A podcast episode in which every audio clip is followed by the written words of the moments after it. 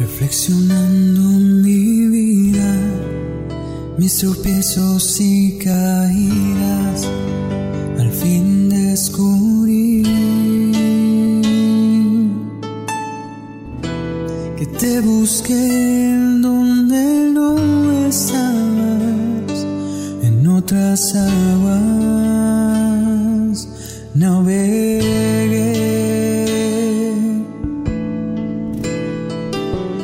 ¿Qué tal amigos? Sean bienvenidos una vez más a este su podcast favorito Camino a la Santidad.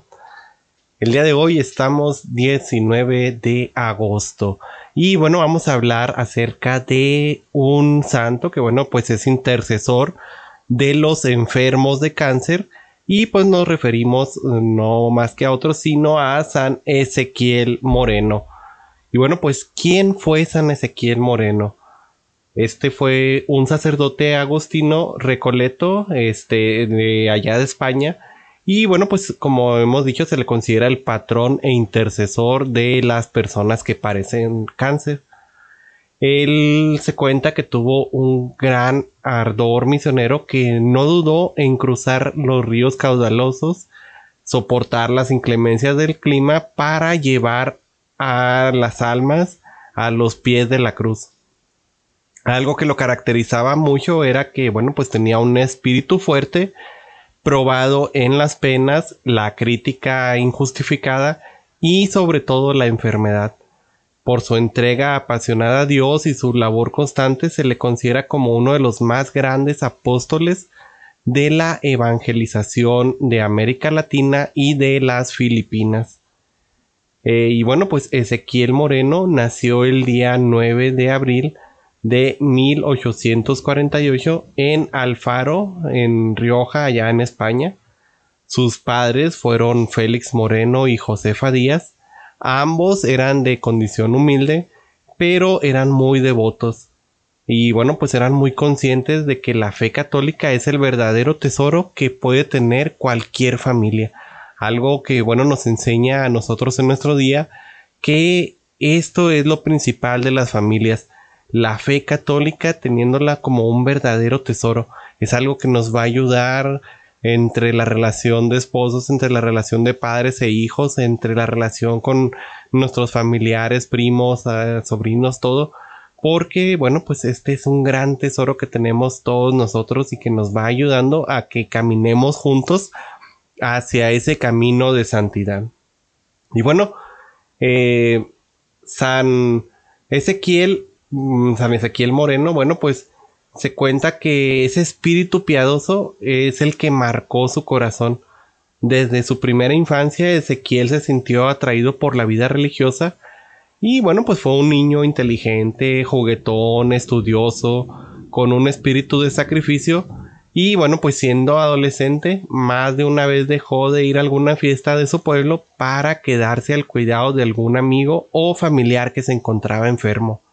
También le gustaba cantar y tocar la guitarra, algo que bueno pues lo caracterizaba mucho de niño y de adolescente que decidía sacrificarse por este amor tan grande que tenía hacia las personas enfermas.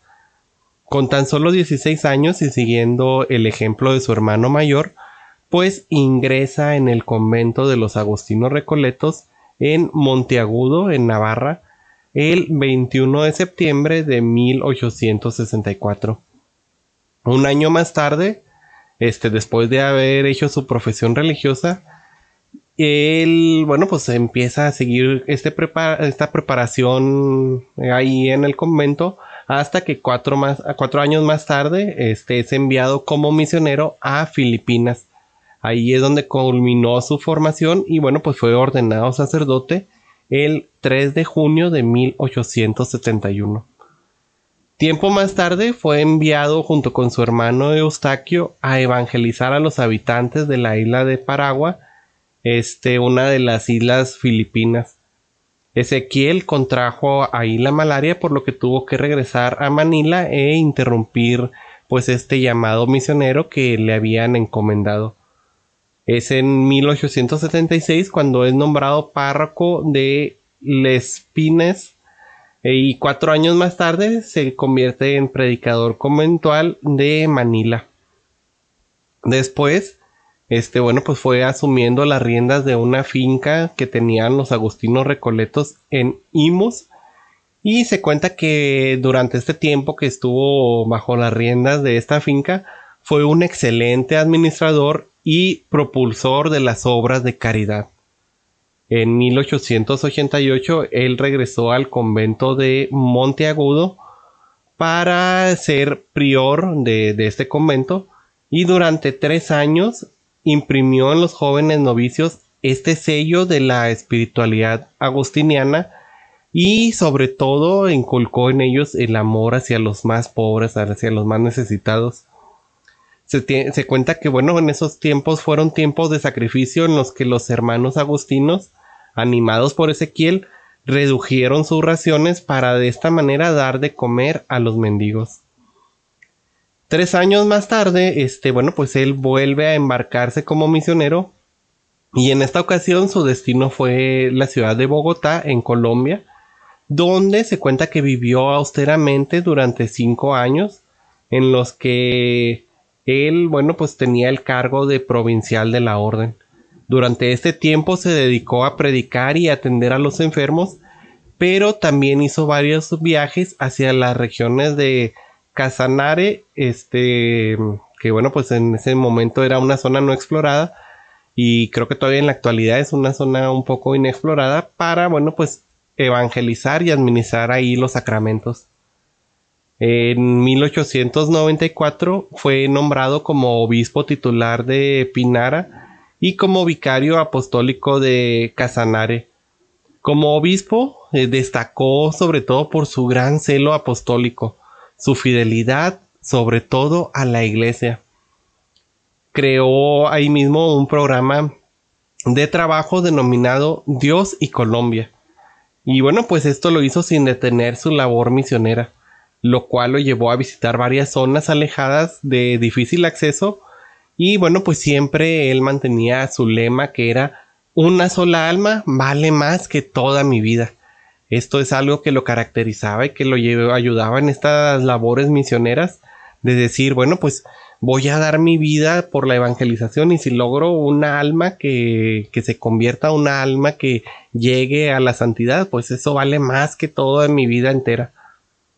Es así que bueno, en 1896 es nombrado obispo de Pasto y bueno, pues sus prédicas se, de, distinguían por ser unas prédicas contundentes y sobre todo por la sencillez que provocaron la burla de sus enemigos.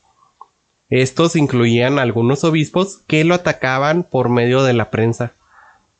Y bueno, pues sin embargo, a, pesar de todo esto, San Ezequiel trataba a sus atacantes con misericordia y bueno, pues pedía por ellos algo que nosotros deberíamos de tomar de ejemplo y hacerlo pues constantemente en nuestra vida de rezar por nuestros enemigos, algo que casi nunca hacemos, pero que es muy beneficioso tanto para estas personas que no nos quieren como para nosotros mismos y para nuestro camino de santidad. Y bueno, pues este ya acercándose al final de la vida de San Ezequiel, en 1905 le diagnosticaron cáncer y bueno, pues ante las reiteradas súplicas de sus hermanos y de la gente que lo quería, vuelve a España para realizarse ahí una operación. Lamentablemente esta intervención fue muy dolorosa y no tuvo éxito. Ezequiel pues solía repetir durante su enfermedad, Dios mío, dame el valor para sufrir por ti. Y bueno, pues esto lo caracterizó durante todo este tiempo que estuvo en esta enfermedad, este, después de esta intervención que se dio en España, que pues fue muy dolorosa y no tuvo éxito. Él estuvo constantemente luchando contra la enfermedad hasta que finalmente el día 19 de agosto de 1906 este pues partió a la casa del padre ahora sí que al encuentro que todos queremos algún día en nuestras vidas de llegar a encontrarnos cara a cara con el Señor. Él fue beatificado por el Papa Pablo VI en 1975 y el 11 de octubre de 1992 fue canonizado por San Juan Pablo II. Y bueno, pues se cuenta que después de su muerte, su fama de santidad creció rápidamente, sobre todo ahí en la zona del país de Colombia. Y bueno, pues esto hizo que fuera considerado precisamente para ser beatificado y posteriormente canonizado. Y bueno, pues es considerado como un especial intercesor ante Dios por los enfermos de cáncer y bueno, pues uno de los grandes evangelizadores por toda su misión que desarrolló aquí en América, eh, sobre todo en América Latina.